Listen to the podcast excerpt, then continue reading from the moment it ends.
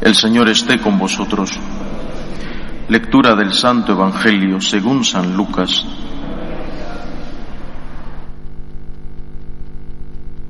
En aquel tiempo dijo Jesús a sus discípulos, Si alguno de vosotros tiene un amigo y viene durante la medianoche para decirle, Amigo, préstame tres panes, pues uno de mis amigos ha venido de viaje y no tengo nada que ofrecerle y desde dentro el otro le responde, no me molestes, la puerta está cerrada, mis niños y yo estamos acostados, no puedo levantarme para dártelos.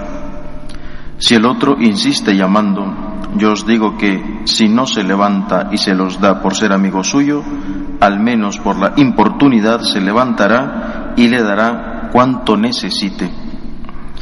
Pues así os digo a vosotros, pedid y se os dará. Buscad y hallaréis. Llamad y se os abrirá.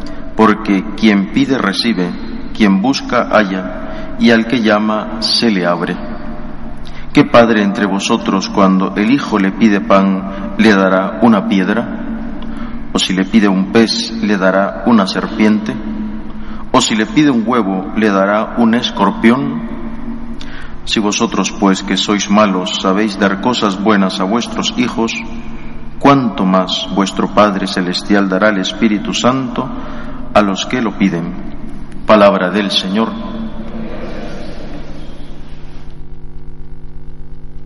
Hoy Jesús nos invita una vez más, no se cansa de invitarnos, de elevar nuestra confianza al Padre, de saber de convencernos que tenemos un Padre misericordioso, un Padre que siempre responde a la necesidad de nosotros. Ese Padre, Él sabrá cómo responde, siempre responde. A veces dice sí, a veces dice no, a veces dice sí, pero aún no. Pero siempre responde y su respuesta siempre está llena de sabiduría, él sabrá por qué lo da, por qué no lo da o por qué no lo da en el momento. Jesús nos invita a recordar que nosotros tenemos un Padre, a quien, como Él dice, le podemos pedir, buscar y llamar. ¿Qué hay que pedir? Ahí está la clave. ¿Qué hay que buscar? ¿A quién tenemos que llamar y cómo le tenemos que llamar? Lo primero que hay que pedir dice Santo Tomás de Aquino, es la santidad. Es lo primero que un cristiano debe pedir. Pero ¿por dónde empezamos? Empezamos por pedirle perdón. No olvidemos que toda conversión empieza por el pedir perdón a Dios por la vida que se ha tenido, si ha sido una vida llena de pecado, o por los errores que se han cometido. Uno empieza por pedir perdón es lo primero que le pedimos a Dios, no cosas materiales. Señor, reconozco que te he ofendido, quiero ser santo y para arrancar con esta nueva vida, lo primero que pido es perdón. Pide y se te dará. Esa es una condición para obtener el perdón. Para obtenerlo hay que pedirlo. Si no, no llega. ¿Qué hay que buscar? Los evangelios, las palabras de Jesús, nunca se pueden interpretar aislados. Siempre eso corre un peligro de hacer una interpretación errónea o incluso una interpretación que dé pie a interpretaciones pecaminosas, que den pie al pecado. Por eso muchos dicen es que Jesús dijo esto y da permiso para esto. No, no, hay que leer todo lo que nos dice Jesús en el conjunto. Buscad y hallaréis. En otra parte el Señor dice, busca primero el reino de Dios y su justicia. Eso es lo que hay que buscar primero.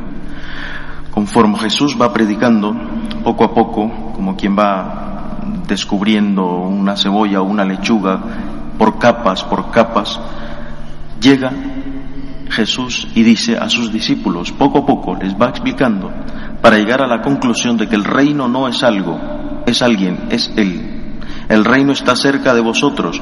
No se refería a tiempo, sino en distancia. está aquí con vosotros, el reino soy yo. Bueno, busca primero el reino de Dios, búscame primero a mí.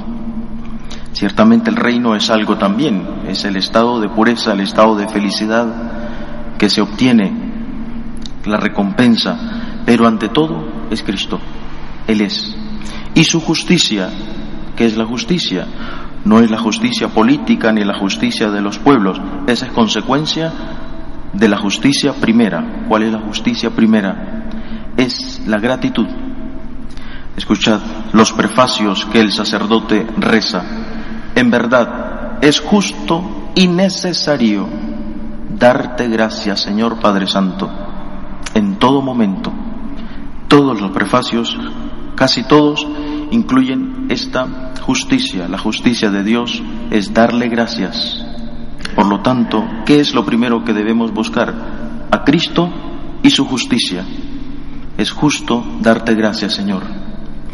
¿A quién llamar? Pues a Él, a Él mismo. No buscar puertas erróneas, ni equivocándonos, que el mundo nos dará respuesta. Por lo tanto, es Jesús quien nos invita a decir Padre. En el Padre nuestro lo decimos todos los días santificado sea tu nombre, venga tu reino, que venga Cristo a mí, que se haga tu voluntad aquí en la tierra como se hace en el cielo. Ese amor lo tenemos garantizado. Es que después viene la otra parte. Cristo en nosotros, cuando nos pide, encuentra. Cristo cuando nos busca, nos halla. Cristo cuando nos llama, ¿Le abrimos? Ahí está el problema. El amor de Jesús siempre lo vamos a tener garantizado. Su amor es tierno, es infinito. Y si tú le pides, te dará. Él sabrá cuándo y cómo, pero te dará. Y si tú le buscas, le encontrarás. Y si le llamas, ahí estará. El problema es cuando ese amor es reclamado de Él hacia nosotros. Santa Teresa de Calcuta ya sabéis que ponía en los agrarios, tengo sed, las palabras de Jesús en la cruz. El Señor te pide compañía, ¿la encuentra? ¿O estamos atareados con problemas y cosas, como dice San Pablo, muy ocupados en no hacer nada? Cuando te busca, te encuentra, es que nos olvidamos que Dios es Dios, pero es que es un ser humano. Jesús cuando asciende no deja su naturaleza humana aquí, sigue siendo un hombre. Es, que decimos en el credo? Dios y hombre verdadero. Es que sigue siendo un humano que siente, que quiere cariño.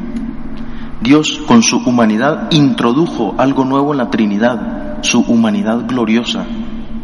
Sigue siendo un humano, un Dios y un humano, Dios y hombre verdadero. Esa parte se nos olvida. Y cuando te llama, te halla.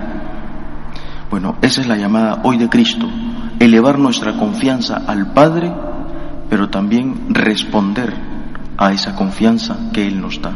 Que el Señor nos bendiga, nos ponemos de pie.